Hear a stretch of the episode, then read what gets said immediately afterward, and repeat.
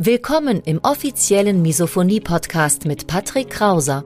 Misophonie, der Hass auf Geräusche, ist weit verbreitet, aber in der Öffentlichkeit wenig bekannt. Betroffene reagieren plötzlich mit Wut, Panik und Aggression auf Schmatzgeräusche sowie auf andere alltägliche Geräusche. Oftmals fühlen sie sich gezwungen, die jeweilige Situation zu verlassen. Dein Gastgeber und Wegbegleiter Patrick ist selbst betroffen und hat es geschafft, einige seiner Trigger abzumildern und manche sogar zu löschen. Im Misophonie-Podcast erfährst du, wie auch du deine Reaktion auf Geräusche abmildern kannst, um wieder mehr Lebensfreude und Lebensqualität zu erleben. Und jetzt viel Spaß mit dieser spannenden Podcast-Folge. Stell dir vor, es kommt der neue Film ins Kino, auf den du schon ein ganzes Jahr gewartet hast. Zum Beispiel der neunte Teil von Harry Potter, Harry Potter und der Zaubertrank gegen Misophonie. Du bist gespannt wie noch nie, du freust dich extrem auf den Film, aber niemand will dich ins Kino begleiten. Was mache ich, wenn niemand mitkommt? Gehe ich allein ins Kino oder bleibe ich zu Hause? Auf Instagram habe ich eine Frage gestellt, eine Umfrage mit einem sehr, sehr spannenden Ergebnis. In dieser Episode schauen wir uns einmal an, was alleine ins Kino zu gehen mit Misophonie zu tun hat. Und damit herzlich willkommen auf dem Misophoniehilfe-Kanal. Mein Name ist Patrick Krauser und hier erfährst du, wie du souveräner mit Misophonie umgehen kannst, sodass du seltener getriggert wirst und am normalen Leben teilhaben kannst. Bevor wir starten, wie immer ein kurzes persönliches Update. Ich komme gerade aus Hamburg. Ich war auf einer Vacation mit Andreas Seebeck, mit meinem Kollegen aus dem Team von Misophoniehilfe. Vacation, das ist ein Kofferwort aus Work und Vacation, also Arbeit und Freizeit beziehungsweise Urlaub. Und wir haben hauptsächlich an unserem Coaching-Programm Misophonie verlernen gearbeitet. Wir haben uns aber auch Videos von der Misophonia Convention 2021 angeschaut, zum Beispiel Vorträge von Tom Doja, aber auch von Dr. Marsha Johnson. Wir haben auch Hafenrundfahrten gemacht. Wir waren teilweise sehr, sehr lecker essen. Es war also ein Mix aus Arbeit und Freizeit und wir waren auch im Kino.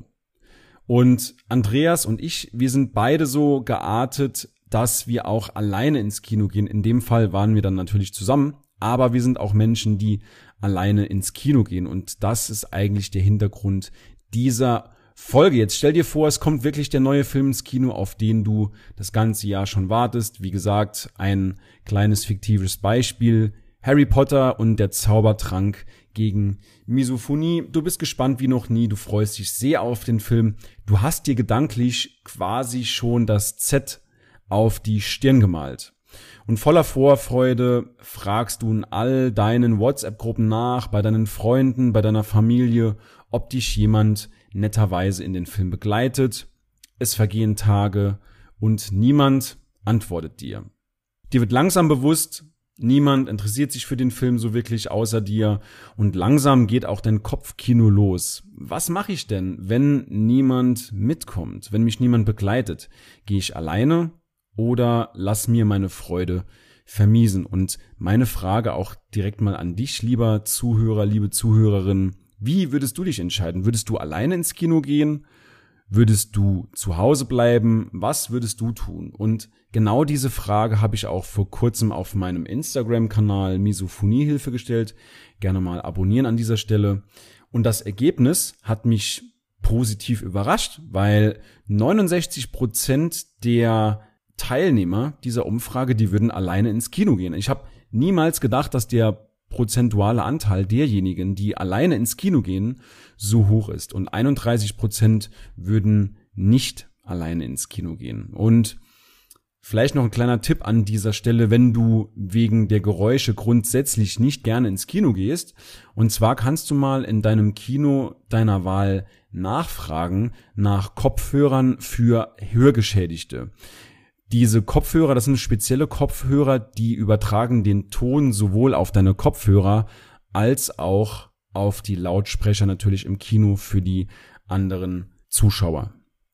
Nun gut, schlagen wir mal die Brücke zur Misophonie. Was kannst du jetzt aus diesem Kinobeispiel für deinen Umgang mit Misophonie mitnehmen? Im Grunde geht es ja nicht um das Thema alleine ins Kino zu gehen, sich alleine in diesen Sessel zu setzen, alleine Tickets zu kaufen, sondern eigentlich geht's ja um die Gedanken, was andere über einen denken, wenn man alleine im Kino ist. Und stell dir mal vor, du setzt dich alleine in den Kinosessel. Du fühlst dich wahrscheinlich beobachtet. Alle Augen sind auf dich gerichtet. Oder auch ein anderes Beispiel, du gehst alleine in ein Restaurant und an der Tür fragt dann der, der Mitarbeiter, der Kellner, wie viele Personen? Und du sagst, naja, ich und sonst niemand. Und ich habe mal den Versuch gewagt und eine kleine Pro-Kontra-Liste erstellt für alleine ins Kino zu gehen oder eben nicht alleine ins Kino zu gehen. Erstmal mit den Kontrapunkten und zwar alleine ins Kino zu gehen, das steht in der Gesellschaft in Verruf. Es kommt so rüber, als wäre man alleine, als hätte man keine Freunde, als hätte man keine sozialen Kontakte. Aber ich will auch gleichzeitig dazu sagen, das ist die Schuld der Gesellschaft, das ist nicht deine Schuld. Und ich glaube, die Gesellschaft ist etwas verklemmt, was das angeht, weil Alleine sein wird normalerweise immer mit etwas Negativem verbunden. Wie gesagt, keine Freunde, unbeliebt in der Gesellschaft. Aber ich will auch gleichzeitig sagen, alleine sein ist super. Ich kann zum Beispiel sehr, sehr gut alleine sein. Und es gibt auch einen Unterschied zwischen alleine sein und einsam sein. Da komme ich gleich noch drauf zu sprechen. Das ist aber auch gleichzeitig der einzige Nachteil, dass man sich vielleicht etwas beobachtet fühlt, beziehungsweise dass es in Anführungszeichen in Verruf steht.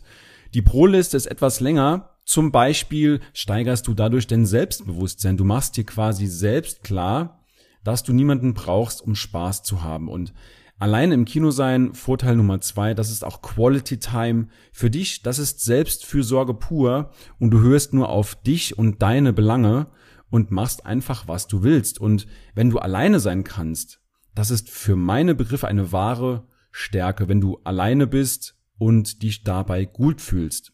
Ein weiterer Punkt ist, dein Selbstwert steigt. Das heißt, wenn du wirklich mal alleine ins Kino gehst, du wirst dich danach deutlich selbstbewusster fühlen. Und du siehst auch gleichzeitig, dass du auf andere Menschen eben nicht angewiesen bist. Du stehst auf eigenen Beinen, du unternimmst etwas, auch wenn dich niemand unterstützt, wenn niemand bei dir ist, wenn dich niemand an der Hand nimmt, du bist einfach autark.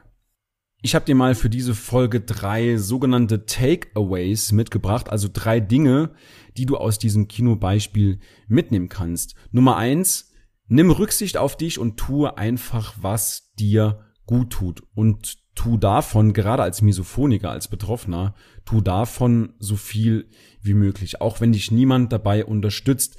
Und ich sage das immer wieder, sei gesund egoistisch, denn gesund egoistisch zu sein, das ist gut. Takeaway Nummer zwei, suche die Verantwortung bei dir und entkomme aus der, und ich weiß, das ist ein fieser Begriff, aber entkomme aus der Opferrolle. Beschwere dich nicht, wenn dich niemand ins Kino begleitet oder wenn dich jemand triggert, übergib die Verantwortung nicht an deine Umwelt, sondern such die Verantwortung, such die Schuld, such die Macht bei dir. Takeaway Nummer drei und damit letztes Takeaway.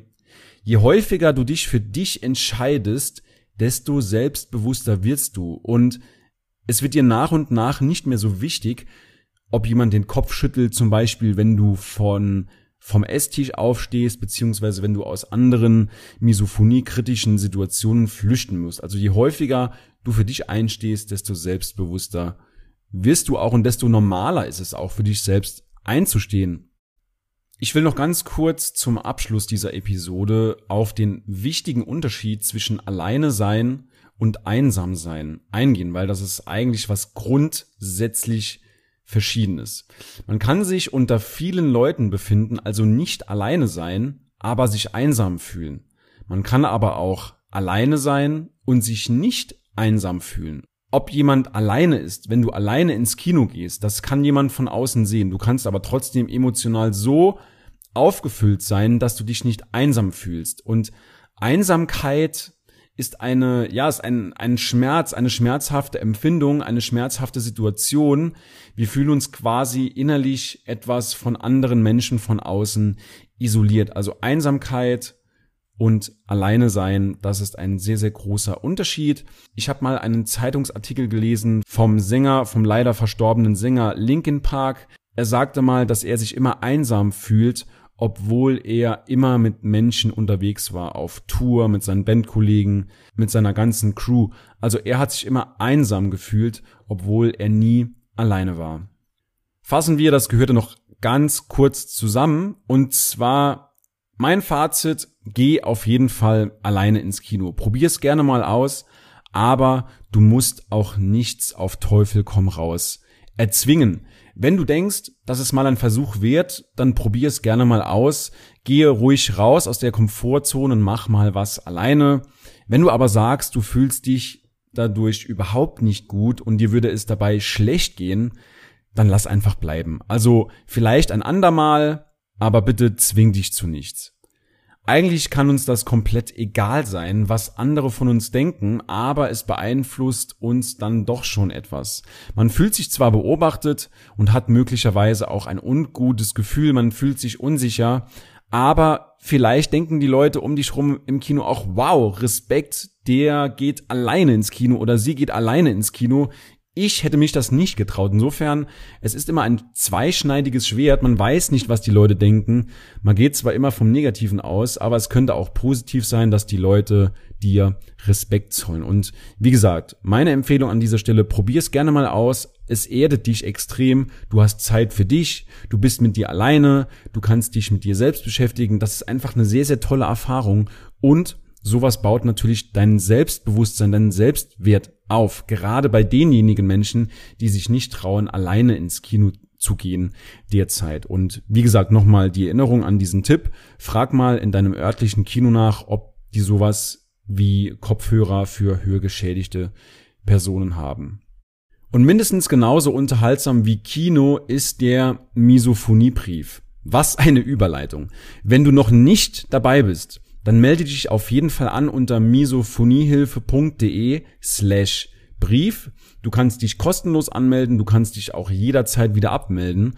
Und hier teilen wir Geschichten, die wir normalerweise öffentlich nicht so groß teilen. Weder auf YouTube, noch auf Instagram, noch sonst irgendwo. In diesem Sinne, bis zur nächsten Episode. Weniger Trigger und mehr Leben. Dein Patrick. Ciao, ciao.